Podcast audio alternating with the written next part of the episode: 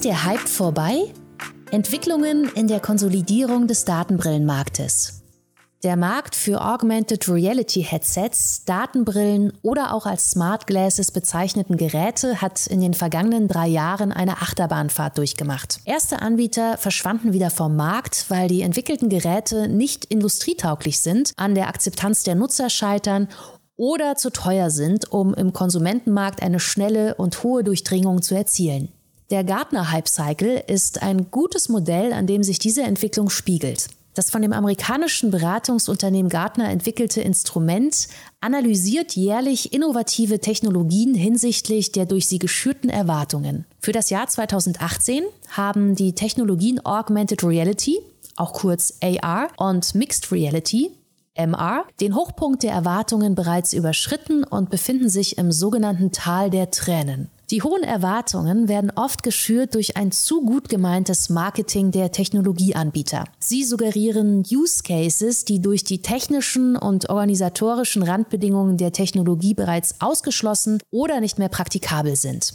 Ein Prototyp zur Kommissionierung über Pick by Vision nutzte folgendes Modell. Ein Lagerfacharbeiter erhält visuell überlagerte Informationen über die Position eines Lagerfachs im Rahmen eines bestimmten Kommissionierauftrags. Damit sollen Fehler reduziert und manuelle Logistikprozesse beschleunigt werden. Die Herausforderungen bei der Umsetzung sind jedoch vielfältig und das Beispiel verdeutlicht, wo die Limitierungen in diesem Szenario liegen. Tragekomfort und Nutzerakzeptanz. Typischerweise sind Mitarbeiter in der Kommissionierung täglich acht Stunden damit beschäftigt, Aufträge zusammenzustellen und Gegenstände aus Lagerfächern zu entnehmen. Bei der Umsetzung der Vision würden die Mitarbeiter also mit einer neuen Technologie konfrontiert, die für die gesamte Dauer der Schicht genutzt wird. Daraus ergeben sich hohe Anforderungen an die verwendete Art der Datenbrille.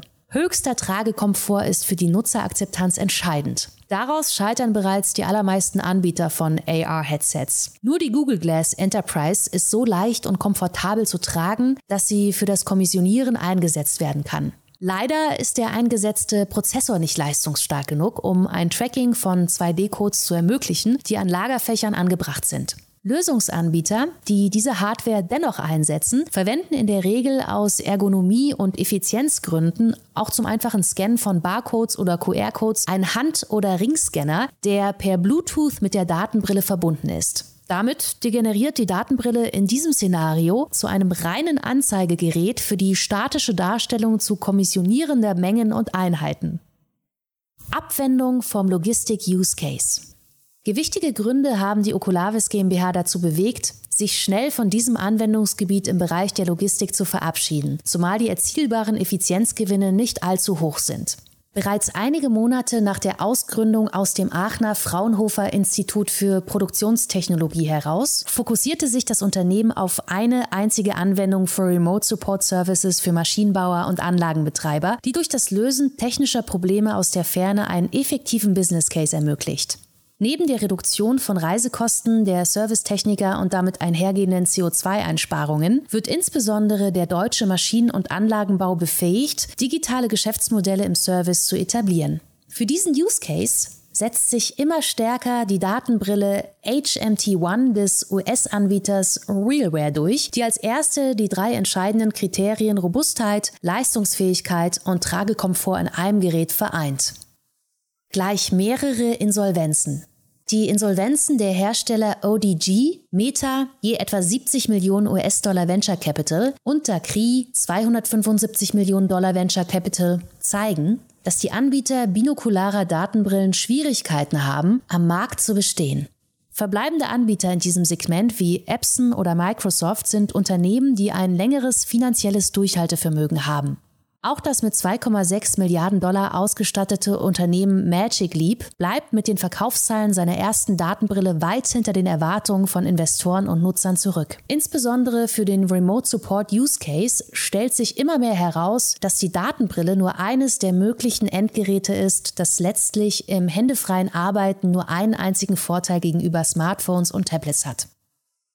Unabhängigkeit von Smart Glasses Hardware.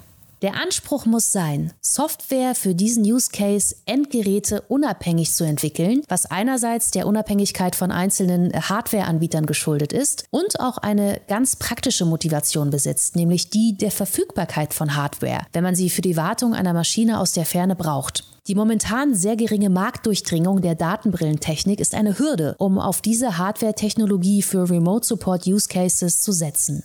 Nur in sehr gezielten Anwendungen wird sie eingesetzt, ist jedoch noch weit davon entfernt, zum täglichen und dauerhaften Begleiter des Arbeitsalltags von Technikern zu werden. Während Smartphones ihren Weg in die Industrie über eine schnelle und hohe Durchdringung des privaten Bereichs gefunden haben, wird das bei AR-Headsets nach aktuellem Stand nicht der Fall werden. Es scheint eher so zu sein, dass sich im industriellen Bereich eine Nische an Anwendungen für Datenbrillen entwickelt, die dort auch ihre Berechtigung hat, aber der von Hardwareanbietern und Investoren erwartete Massenmarkt bleibt vorerst aus.